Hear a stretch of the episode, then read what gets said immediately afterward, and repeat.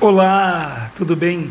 Eu quero dividir mais uma porção da palavra de Deus e eu quero dar continuidade ao Evangelho segundo escreveu Marcos, a qual eu quero abordar do capítulo 12, que o capítulo 12 vai nos falar no, no versículo 1 ao 14 sobre Jesus é o Senhor do sábado, do 15 ao 32, a libertação, curas e blasfêmias. Vamos falar no versículo 33 ao 37, a árvore e os seus frutos. Do 38 ao 42, um sinal é pedido e é dado o maior sinal. As obras do, do, as obras do maligno e a família de Jesus. E vamos começar então. Jesus é o Senhor do sábado. Hoje nós vamos ver um debate com duas situações. No primeiro, os discípulos estão colhendo numa seara algumas espias, algumas espigas, e é sábado. E outro momento, há um homem doente num sábado e Jesus irá curá-lo. Para os judeus, o sábado é um dia extremamente sagrado, onde não se deve ser feito praticamente nada.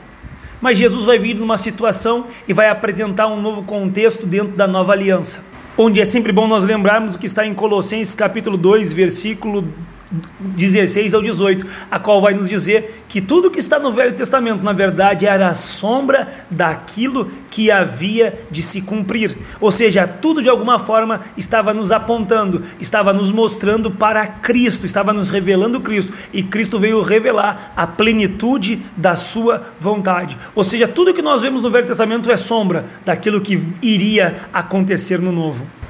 E no primeiro conflito, Jesus está andando com seus discípulos num dia de sábado e eles estão passando por uma seara. E os discípulos colhem ali algumas espigas e começam a comer. Primeiramente, eu quero dizer que o problema não era colher as espigas, muito menos comer, porque a lei de Moisés, já no capítulo 23, versículo 25 de Deuteronômio, vai dizer que aquilo era um hábito normal. Se eu passar por frente de uma seara, segundo a lei dos Judeus eu posso colher desde que seja com as mãos e não com uma foice, o suficiente para me alimentar naquele momento. Então, o primeiro problema que os fariseus estão entrando em questão não é que os discípulos estão comendo, mas o problema dele com os discípulos de Jesus é perguntar se é lícito eles estarem fazendo algum tipo de serviço no sábado. E Jesus vai trazer para eles uma resposta com outras duas questões.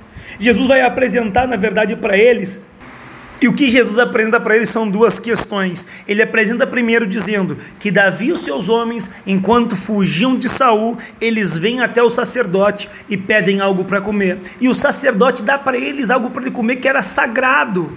Era o pão da, pre, da preparação ali, o pão sagrado dado para eles.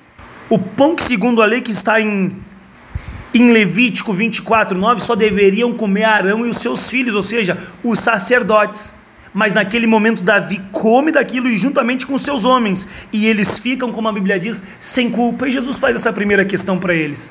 Ou seja, Jesus está trazendo a abordagem para nós que na verdade o sábado foi feito por causa do homem e não o homem por causa do sábado. Ele está dizendo o quão importante é a vida do homem, que Deus fez o sábado para quê? Para o homem poder se recrear, descansar. Então o termo desse termo descanso é para a vida do homem e não para o homem viver em prol do sábado.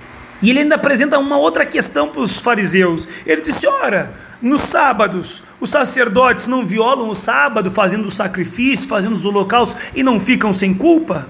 Conforme está em Números, na verdade, 28, 9 e 10, ele faz essa questão para eles e eles ficam ali atônitos com aquela questão. E Jesus vai apresentar o coração de Deus para aqueles homens e vai dizer: Sabe de uma coisa? Eu quero dizer para vocês: se vocês entendessem que Deus prefere misericórdia do que holocausto, vocês não condenariam os homens.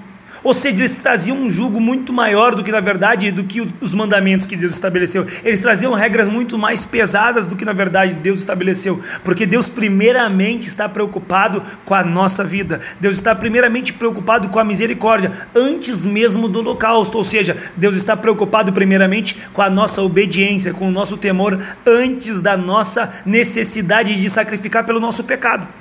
E acerca desse texto, nós podemos pensar vários outros textos. Nós podemos pensar em Marcos 2, 27 e 28, que diz que o homem não foi feito para o sábado, mas sim o sábado o Senhor fez por causa do homem, ou seja, por causa nossa. Nós também podemos ver o que Jesus fala em João capítulo 5, versículo 10 ao 17, que diz que desde agora o Pai sempre trabalhou E o apóstolo Paulo vai ratificar isso. O apóstolo Paulo, inspirado pelo Espírito Santo de Deus, vai novamente reafirmar isso em Romanos 14, 5 e 6, a qual ele vai dizer: olha, uns fazem diferença entre dia e dia, outros julgam iguais todos os dias, e cada um tem a sua opinião bem definida na sua própria mente.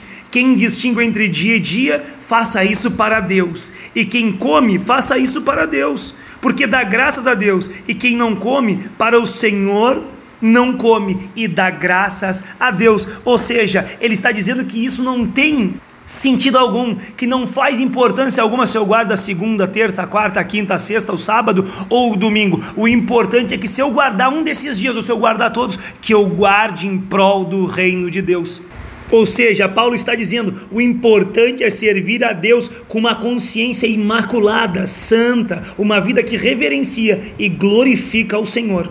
E Paulo ainda vai salientar um pouco mais acerca disso, acerca da lei e da graça. Ele vai falar em Gálatas capítulo 3, versículo 6 em diante. Ele diz assim: É o caso que Abraão creu em Deus e isso lhe foi imputado justiça. Sabeis, pois, que os da fé é que são filhos de Abraão. Ora, tendo a Escritura previsto que Deus justificaria pela fé os gentios, pré-anunciou o Evangelho a Abraão, e em ti serão abençoados todos os povos. E ele ainda vai dizer: Maldito todo aquele que permanece em todas as coisas que estão escritas no livro da lei para praticá-las. É evidente que pela lei ninguém ficaria justificado diante de Deus, porque o justo viverá pela fé. Ou seja, quando nós depositamos a nossa vida em Cristo, a nossa confiança em Cristo e guardamos a Sua vontade, nós vivemos livres como Abraão. E ainda Paulo vai afirmar no capítulo 3, ainda versículo 23: Mas antes que viesse a fé, nós estávamos sob a tutela da lei e encerrados por essa por essa pela fé, que de futuro haveria de revelar-se, de maneira que a lei nos serviu de aio para nos conduzir a Cristo, a fim de que fôssemos justificados pela fé. Ou seja, até certo momento, antes de conhecer a graça, nós estávamos sob a tutela, sob os cuidados, aio, sobre o pedagogo, sendo ensinados pela lei. Mas quando a fé se manifestou em Cristo Jesus, hoje nós vivemos segundo os preceitos da graça, instruídos pela sombra assim, das coisas que passaram, mas pela verdade do Evangelho.